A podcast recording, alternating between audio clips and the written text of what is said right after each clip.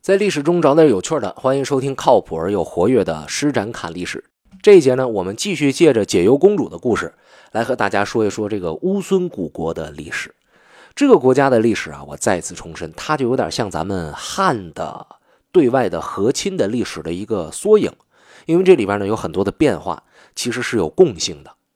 比方说，现在我们讲到了这个解忧公主，她为了个人的幸福，为了自己的任务啊，乌孙和汉的和亲呢，他现在和乌孙国的这个代理的国王。肥王俩人打得特别火热，其实不能说是打得特别火热，就他本来就是改嫁给了肥王了，这是理所应当的，这是尽职尽责，生了好几个孩子，老大呢还被肥王指定为未来的这个位置继承人。但是上回我们说到了，之前的那任老王，人家有标准的王位继承人，之所以让你肥王代任这个国王的位置，是因为那孩子现在还小，你现在冒出一副。啊，你就想取而代之的这个姿态，匈奴就不干了，匈奴公主也不干了。于是匈奴向乌孙出兵，他这一打，乌孙就傻了，这可怎么办啊？肥王有点懵。可是解忧这个不害怕呀，啊，我干的这些事儿，不光是为了我自己，我还为了我们背后的大汉，为了我们这个汉整个这个国家的利益。你放心，亲爱的大令啊，肥大令、胖大令，没问题，我后面有我。辈儿我不知道怎么论了啊，反正我后面有我的国家，你等着。于是马上上书给汉朝的皇帝，这个时候已经是汉宣帝了，已经不是武帝了。于是宣帝呢就派兵挺进塞外，啊，帮着乌孙去打匈奴去。结果这个时候要打起来，那匈奴没占什么便宜啊，就被迫给撵出去了。然后汉朝成立了一个西域。都护府，这是公元前五十九年汉宣帝的时候，就看着这块匈奴，你别来嘚瑟，嘚瑟我就干你，把匈奴打的被迫啊退出了西域。那么我们从这个角度上来说，得说解忧公主这工作干得好，干得漂亮啊！汉和乌孙联手以后，这块地盘就是咱们自己家的了。你们乌孙是我们汉的姑爷，咱都是自己家人，喝酒吃饭。啊，有钱一起挣，有土地一起种，啊，然后这个有敌人一起打，好兄弟没话说。这是如意算盘。但是我们知道啊，如果历史上的事情或者人世间的事情都像是人们所筹划的那样发生，啊，那么和谐的话，那人世间。就像吴启贤歌里边唱的一样啊，但愿人间没有恨，但愿人间没纷争，但愿世间疾苦不长存，但愿人间没有伤痕，但愿人间，嗯，是吧？这就和谐了，是不是？可是不可能的，意外总是会发生的。欢迎收听施展侃历史。一高兴唱上了，啊，主要是因为这个讲到这儿的时候，就真是觉得，哎，有我刚才所说的那种感受。他要是一切事情都按照计划来搞，那多好啊！哎，可是不可能。这个意外是怎么发生的呢？具体的细节啊，今天已经分析不清楚了。但是我们可以从结局往回推。结局是什么？啊，当时的乌孙国里边有若干的大臣。他们对肥王不满意，其一就是对肥王过于亲近汉朝有意见；其二，就这些人呢，原来可能跟着上一任老王有关系。啊，关系好，结果到了新一任这块，一朝天子一朝臣啊，啊，但是一朝大王一朝臣，好多就不受重用了，心里面有憋屈啊。这个之前呢，本来是想借着匈奴的呃入侵发挥一下。可是没等借题呢，匈奴被干跑了，所以他们就把这些东西都埋在心里了。埋在心里怎么办？我们既然不能够武力夺取政权，那么我就跟你讲理。什么理啊？肥王，你的这个位置是不是借人家的？那肥王没话说，是好。你原来在人家孩子小的时候，你又睡人家妈，你又不是那个，就是你又继承了人家一切的啊。嗯，这粗俗啊！刚才太粗俗了。哎呀，这块是不是应该删了不播啊？就是你你又继承了这个上一任的这个这个这个就就就叫上一任国王的媳妇儿和他的财产和他的权利，当然这是理所应当的。那么现在孩子长大了，你是不是应该把这位子还给人家呢？这肥王说：“我不，你能把我怎着？啊，好。”辩论，这中间呢就开始各式各样的明争暗斗啊。当然也可能呢没有明争，光有暗斗了。可是呢，恰恰巧的是，我们知道这个世界上一切的明争暗斗，它都是两股势力或者几股势力，它在博弈，它一定得有个平衡点。这个平衡点一旦被打破，肯定有一方要占上风。肥王这边的平衡点被打破的契机，就是这家伙死了。他要不死，这事儿可能还没有结果。他一死，坏了。我看你还有什么资格和道理，仍然赖着这个王位不走？好，上一任国王岑邹的儿子啊，叫倪飞，这时候站出来了，振臂高呼啊：“我的王位就应该是我的！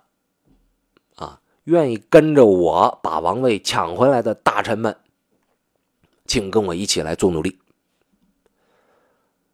那么我们说，之前肥王的这个统治之下，就有各式各样的不稳定的因素，到这时候更是摁不住了。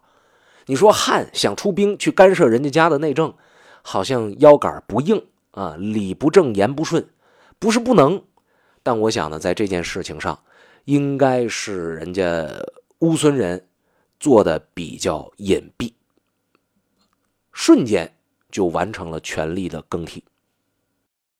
为什么这么快啊？很简单啊，人家就盯着你呢，看着你有问题，我就一直在准备着，一旦出现了风吹草动，我马上我就动手。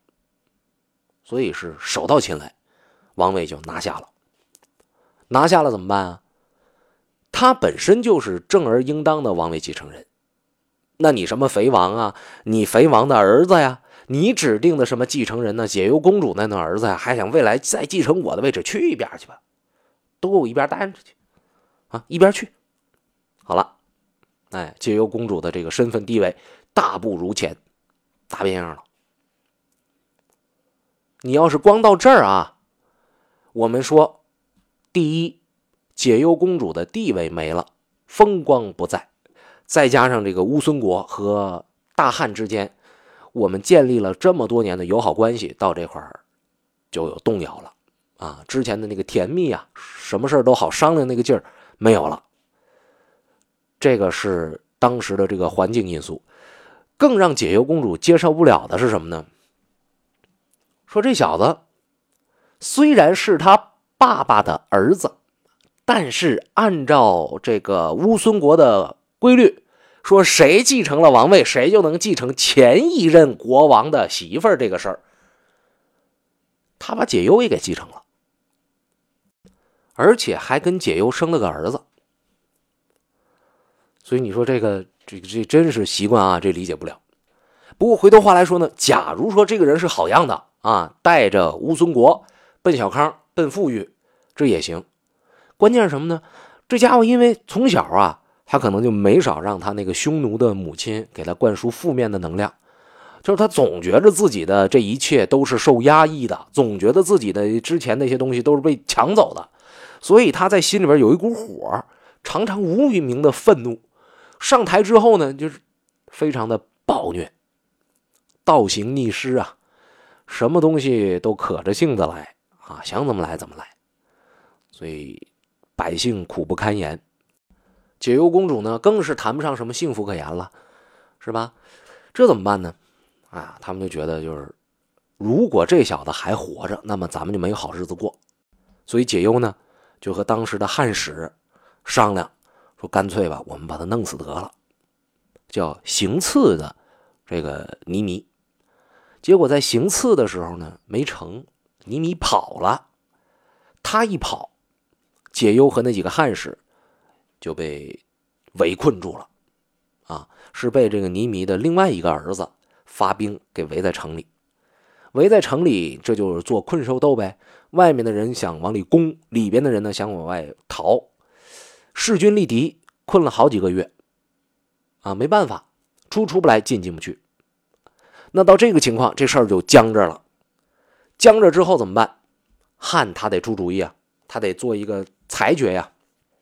可是怎么做裁决？西域这么多国家的人都搁那看着呢，说我上来我就大张旗鼓的就一巴掌拍下去，我就把你乌孙国的事儿我就给你解决了啊，我就向着我们大汉说话了，不是那回事啊。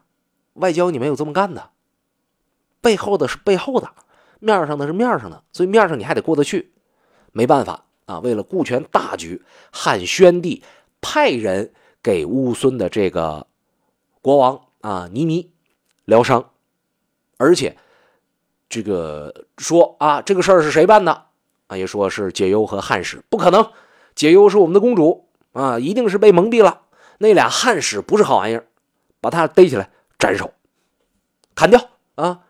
大王，你别生气了，我把你们的叛徒砍掉了啊！不，这是我们的叛徒，我们做错了。从现在开始呢，咱们依然是好朋友、好伙伴。我给你拿点钱，是不是？你好好养病。那我们讲被刺杀的这个尼弥国王，本来是他对这个汉是没有什么好感的，但是一看送来了这么多的金银财宝，也有点心动了。他想，我为什么这么多年我要跟这个汉？绷着劲儿啊！我为什么要跟他作对呀？我那个亲戚匈奴他有什么呀？啊，我就像个井底之蛙一样，吃的酒啊，吃的肉，看的美女，呃，享受的这些金银财宝，都是那些玩意儿。大汉的东西多好啊！这些玩意儿我都没见过。他就有点想要亲近汉朝的意思。但是这个时候，这事儿已经很乱了。解忧公主跟他之间已经已属于不可调和的矛盾了。可是呢，接下来的事儿就和解忧没有啥太大关系了，因为这位国王萌生了想要跟汉朝接近的想法，他的那位母亲啊，匈奴的公主不干了。他不干是次要的，更重要的是呢，这个匈奴公主跟当初的那个肥王。也生了一个儿子，也就是说是现在这任国王的弟弟，同母异父的这么一个弟弟。这小子一看，我去，大哥背叛了我们的族群啊！而且大哥现在，他他他这不是个物啊！我与其劝他，不如我取而代之。结果他成功的就把这尼米给干掉，然后自立为昆弥，也就是这个乌孙国的统治者。那么。这样一来的话，汉朝好不容易和乌孙再次建立起来的这个联系，等于说拿重金砸出来的这个联系啊，又叉叉叉叉的要断了。那你说汉他能高兴吗？这玩意儿，我这之前做了那么多努力都白费了。然后再一看呢，说这个新上来的是谁呀？哦，这是匈奴公主。我去，怎么又是他呀？啊，匈奴公主的儿子，这小子估计啊，他又得归附匈奴，他得比原来的那小子还混蛋。怎么办？汉朝的皇帝就不干了，派了一千啊，不是一千啊，派了一万五千人急行军赶到敦煌，准备要西征乌孙。眼瞅着就打起来了啊！但是这个时候，注定在乌孙的历史之上要有另外一个汉人的女子大放光芒。她是谁呢？大家还记不记得？呃，解忧公主刚刚嫁到乌孙的时候，她有一个陪嫁叫冯辽，然后嫁给了乌孙的右将军，还记得吧？呃，这个女人在中间若干年没有什么太大的建树，但是她始终还是记得自己是一个大汉人。在两国的战事一触即发的时候，他就就向上汇报一个信息，说我老公啊，跟那个自立为国王的那小子关系挺好。那说，要不然我去劝劝吧。当然，这一块呢，历史上有不同的记载啊。有的呢是说，当时西域都护府的负责人了解到，呃，冯辽的老公跟那小子关系好，派冯辽去的。有的呢是说，冯辽自己去，呃，毛遂自荐的。所以不管怎么样吧，总之冯辽就去了。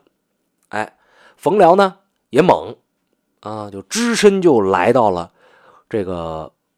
乌孙国王的这营帐里边，按照我们国家的这史书记载啊，是义正言辞、正义凛然，而且伶牙俐齿，晓之以情，动之以理，并且审时度势啊，把利害关系给说了个溜够，点透了，愣是把人家那个魂不色的杀掉了自己哥哥的这个新任的昆弥给说动了，说服了。好，我不跟你们大汉作对，我投降。哎，这冯辽说好，那好办了。于是冯辽呢就把这个信息就带回来，带到西域都护府。带到西域都护府之后，这家高兴啊，赶紧往这个长安去传，向汉宣帝进行了汇报。汉宣帝一听，得嘞，就你了，冯辽，女中豪杰，把他任命为正使啊，派遣到西域，拿着皇上给的符节，就是那个手谕，包括那个这个凭证。全权负责乌孙的事件，所以你看汉宣帝这时候是非常非常信任冯辽，那我们就知道这冯辽这女人一定是不一般的，她甚至她可能要比解忧公主还要厉害。这个冯辽呢，回到乌孙之后就把这乌孙给分开了，啊，说你们不是抢权势吗？你不是抢地位吗？来，咱分家啊，分为大小乌孙啊，不是大小昆弥两个部，然后肥王和解忧生的这个儿子呢，担任。大昆弥领六万户，然后呢，匈奴公主和肥王生的那儿子呢是小昆弥领四万户，然后你们别觉得自己亏了，我给你钱还不行吗？把钱都给到位了，两边都没有意见了，结果这么一个恶性的国际事件就这样扼杀在摇篮里边了。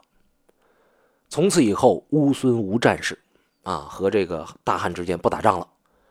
斗转星移，很快解忧公主七十了，想家呀。尽管她从十七就到了西域，但是在中国人这个心里还是希望落叶归根的，所以就跟汉宣帝打了一个报告，说我想回家了。啊，你看能不能让我回去？宣帝一想说，你看那么大岁数了，再嫁已经不可能了，更何况乌孙现在已经被分成大小昆弥了，那你这个环境啊啊格局啊，基本已经定下来。那行，那你就回来吧。解忧公主呢，带着这冯夫人，就是那冯辽，就回来。现在已经是夫人了啊。但是呢，回来没两年，解忧公主就逝世了。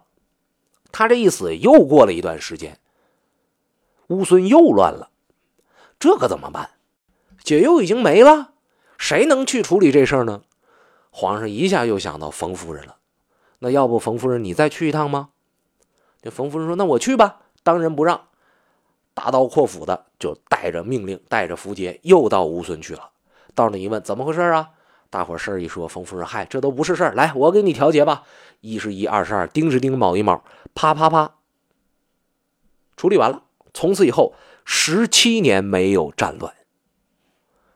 从最开始到后来啊，解忧加上这位冯夫人，在乌孙，我们用一个词叫纵横捭阖。五十年，一言九鼎，说话就算。所以你看，尽管冯辽他只是一个仆人出身，但是他的实际作用后来已经超越了解忧。而朋友们要是未来看这电视剧的时候，你可以看看他这个编剧是不是这么编的。那么我们说，从此以后，乌孙和汉之间的这个战事啊，这个斗争就很少出现了。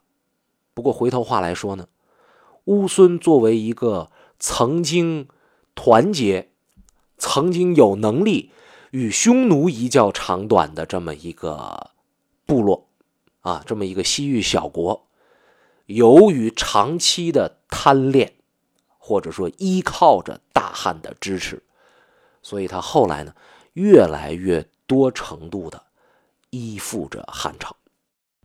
那么有关于乌孙后来怎么样了呢？大家其实可以预见啊，只傍大哥，傍大款，自己不思进取。